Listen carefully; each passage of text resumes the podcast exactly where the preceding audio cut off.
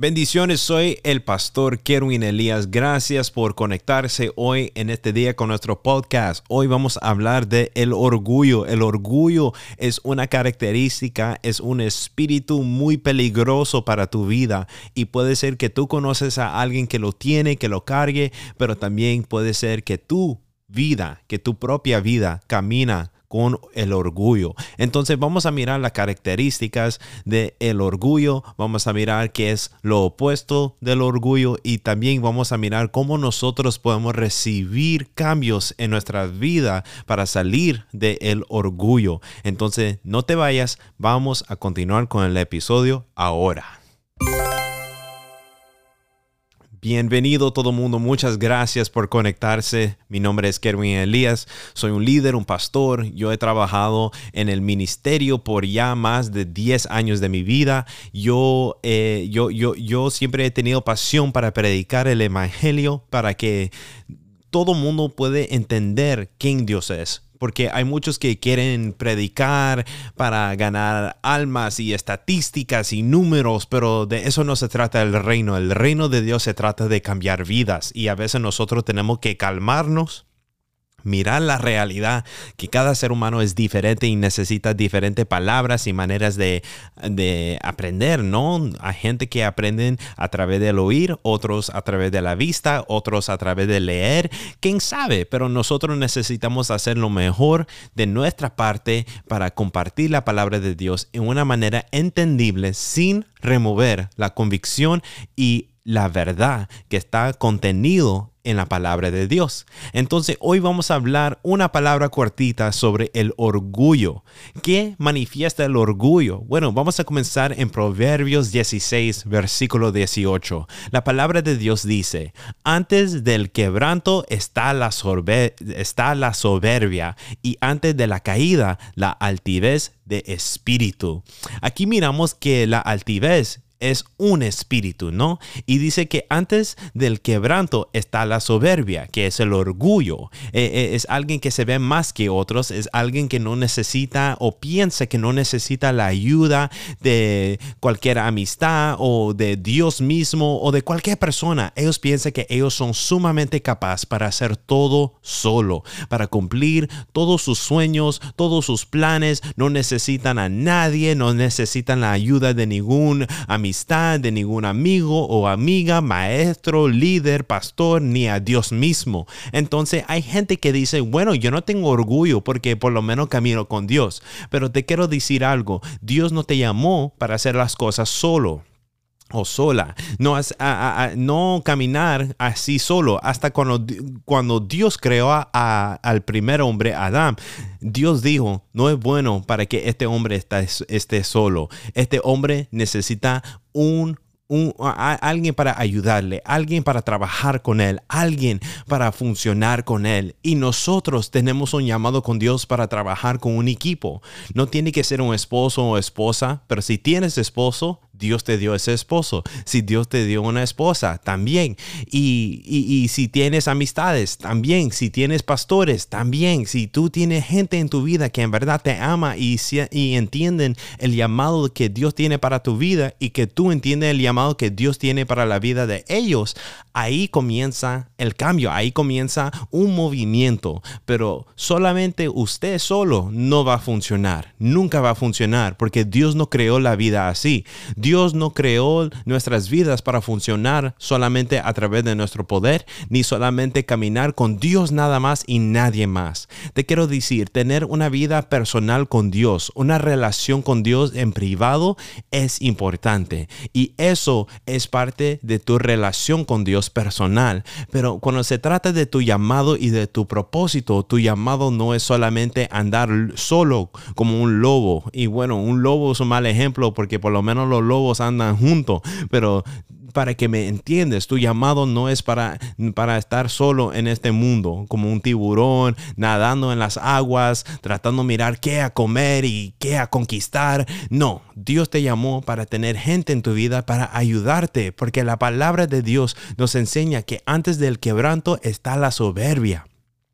Hay gente que no quieren ayuda, hay gente que no quieren aprender, hay gente que no quiere ser enseñados y por eso eventualmente no terminan preparados, no terminan equipados, no terminan con, con los recursos que necesitan para estar listos para recibir la vida nueva que viene pronto. Siempre hay algo nuevo, siempre hay algo nuevo que viene en nuestro camino. Nosotros tenemos que entender que alguien, alguien te tiene que enseñar cómo hacer las cosas correctamente. Hay gente que dice, bueno, yo aprendo yo solo, yo lo hago yo solo. A un punto eso es muy bueno porque tú puedes trabajar y tú puedes seguir adelante y tú tienes fuerzas, pero tú no lo vas a saber todo. Un día tú vas a necesitar a alguien que tiene más conocimiento de usted en una área, alguien que conoce más de una área que usted, alguien que conoces, que, que tiene más entendimiento y más experiencia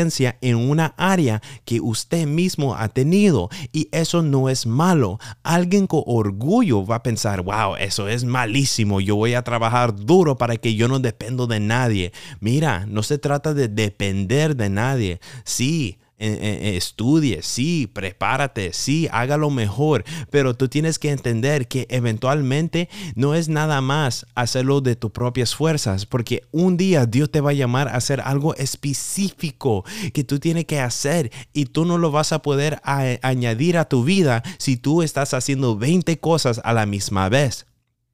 Por eso es muy importante entender que hay gente en esta vida que te pueden ayudar, pero número dos, hay gente que tú puedes ayudar. No solamente gente que te pueden ayudar a ti, pero también hay gente que necesitan tu ayuda, que necesita tus acciones, tus ideas y tus planes para involucrarte en la visión que Dios ha puesto en la vida de otra persona. Entonces, cuando uno camina con orgullo, eventualmente uno se va a caer y uno va a estar en peligro para perderse la vida. Porque la palabra de Dios dice en Proverbios, antes de la caída, la altivez del espíritu, ahí ya está.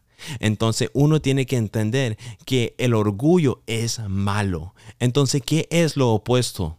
¿Qué es lo opuesto del orgullo? Bueno, en Proverbios 11.2 dice, cuando llega la soberbia, llega también la deshonra, pero con los humildes está la sabiduría.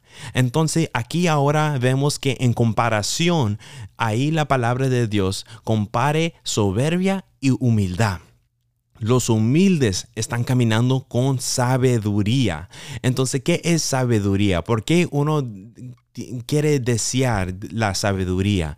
Bueno, es que uno tiene que ver que la sabiduría no es cuánto tú sabes, pero es cuánto tú aplicas en tu vida. No es solamente cuánto tú sabes de una área, pero es que tú ya tienes la experiencia. Entonces, cuando tú caminas en humildad, tú estás caminando en obediencia. ¿Qué significa eso? Cuando uno camina en obediencia, eso significa que tú tienes alguien en tu vida que te está enseñando, pero también alguien que, está, que te está guiando Alguien que te, que, te tiene que decir, esa idea no lo aplicas ahora. Este plan no lo hagas ahora. Este plan hágalo ahora. Y este plan que yo tengo para ti, que yo sé que tú no has planeado, pero yo sí lo he planeado para ti, también obedece y camina en este camino. Muchos no quieren obedecer a Dios, muchos no quieren seguir la palabra de Dios y muchos no confían en gente que verdaderamente escuchan de parte de Dios. Y yo entiendo, porque hay muchos en este mundo que han dicho, soy cristiano, soy buen hombre, soy una, una, una buena mujer, en, en verdad era mentira. Yo entiendo que a veces es difícil confiar en alguien, pero el orgullo, el orgullo es desechar, eh, eh, es desechar, desechar desecharse completamente de toda falta de confianza. Uno eventualmente tiene que em, involucrarse y mirar y conocer a nueva gente que sí tienen el corazón de Dios, gente que sí tienen planes e intenciones que son puras. Entonces la palabra de Dios dice que cuando nosotros andamos con los humildes y cuando nosotros somos humildes, vamos a tener la sabiduría, vamos a recibir la sabiduría. Entonces, mira lo que dice la palabra de Dios en Proverbios 15:33. Proverbios 15:33 dice, el temor de Jehová es enseñanza de sabiduría y la honra precede la humildad. Entonces ahora estamos mirando que la sabiduría y la humildad está conectado con el temor de Dios. Entonces, ¿qué es el temor de Dios? El temor de Dios es amar lo que Dios ama y odiar lo que Dios odia y es obedecer la voluntad de Dios más que la voluntad de tu propia carne. El temor de Dios no es tener miedo de Dios, pero el temor de Dios es eh, es tener una santa, eh, un, temor santo, donde uno entiende, wow, yo tengo que involucrarme y tengo que trabajar para esta relación. Cuando tú eres un hombre y tú tienes una, eh, tu esposa o tú tienes una novia o si eres mujer, mujer y tú tienes un novio o tienes un esposo, tú tienes que saber que cuando tú te involucraste en esta relación no era nada más para tomar fotitos y selfies, pero te involucraste en esta relación para funcionar conjunto, para que ellos pueden hacer algo para ti, pero también tú haces algo para ellos. El, eh, eh, momento que uno de los... de que una persona comienza a pensar, ah, ya no voy a trabajar porque ellos no me dan lo que yo deseo, ahí ya tú estás mal y ya tú estás añadiendo en el, al ciclo que ya eventualmente va a llegar a la separación y después va a llegar al rechazo y va a llegar a muchos más problemas. Uno tiene que entender cómo perseverar, porque si tú no persever, perseveras en medio de los problemas, entonces uno no va a mirar la luz al otro lado. Porque te quiero decir algo, que cuando tú perseveres en la noche, eventualmente mirarás el sol.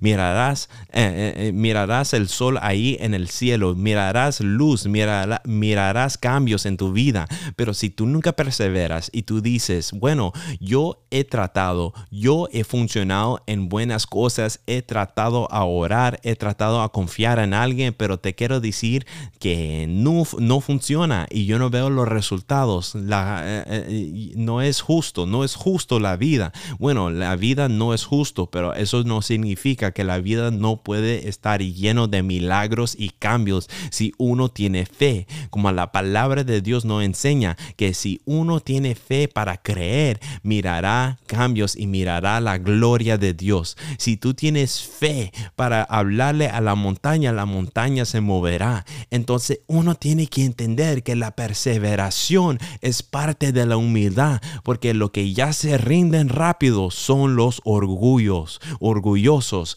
Lo que tienen orgullo siempre se rinden cuando las cosas no funcionan como ellos desean. Siempre se quejan cuando las cosas no van como ellos planearon. Tú tienes que entender que en esta vida la vida es imperfecto, la vida es imperfecta, la vida está lleno, pero lleno de imperfecciones y van a ocurrir. Ya ocurrieron, están están ocurriendo y siempre seguirán a ocurrir. Y eso no es una maldición, pero eso es la realidad de lo que la palabra de Dios nos enseña. Pero la palabra de Dios dice que en este mundo vamos a pasar por tribulaciones y pruebas, pero no debemos de temer porque ya Jesucristo venció al mundo. Entonces, si tú crees en eso, deja el orgullo y comienzas a creer en Dios, creer en Dios para tener misericordia otra vez creer en Dios para tener paz otra vez, para perdonar otra vez, para convertirte en un hombre o una mujer que ya no camina con su orgullo, con su altivez,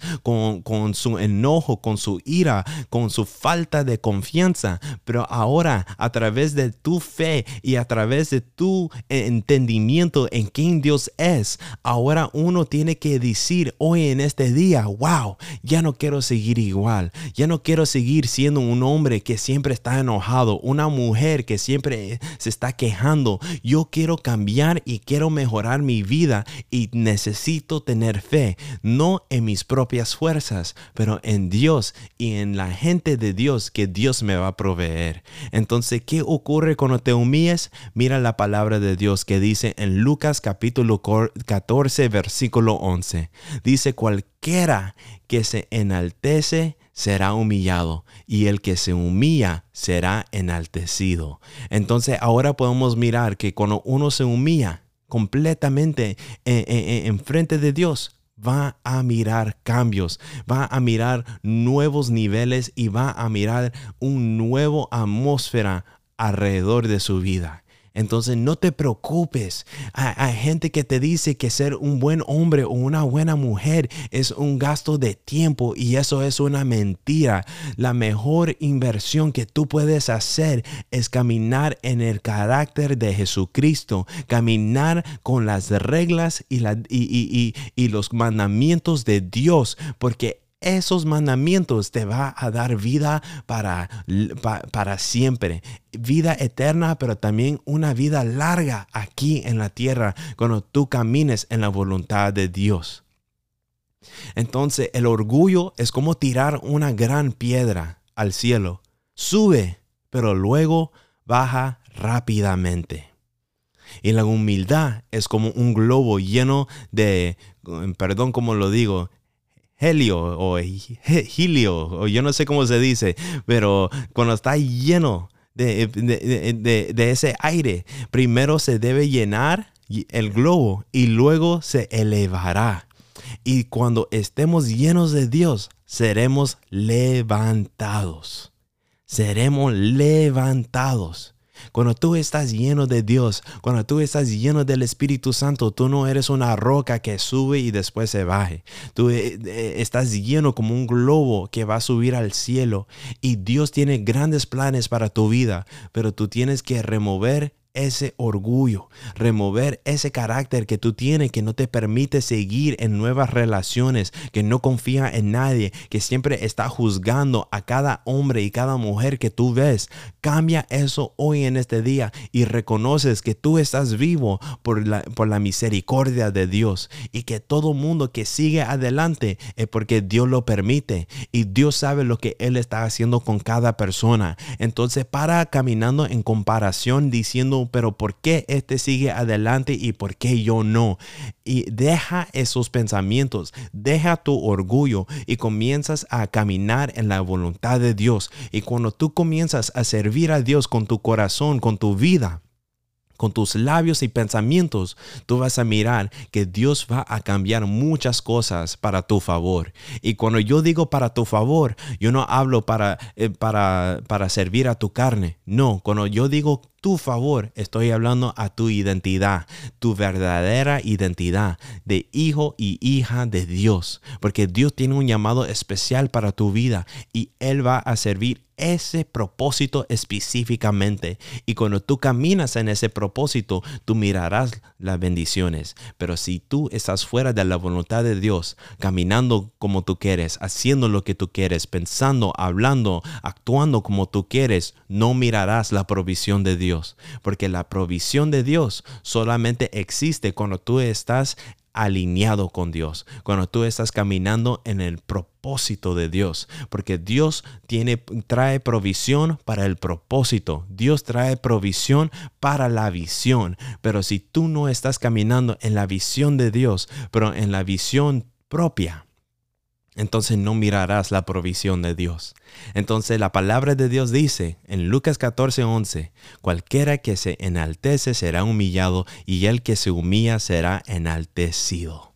Así es, Así es. Entonces espero que recibises en este día de la palabra de Dios. Mi nombre es Kerwin Elías. Espero que tú recibises de este podcast. Por favor, dale un like, síguenos, comparte este episodio con alguien y nos vemos hasta la próxima. Bendiciones.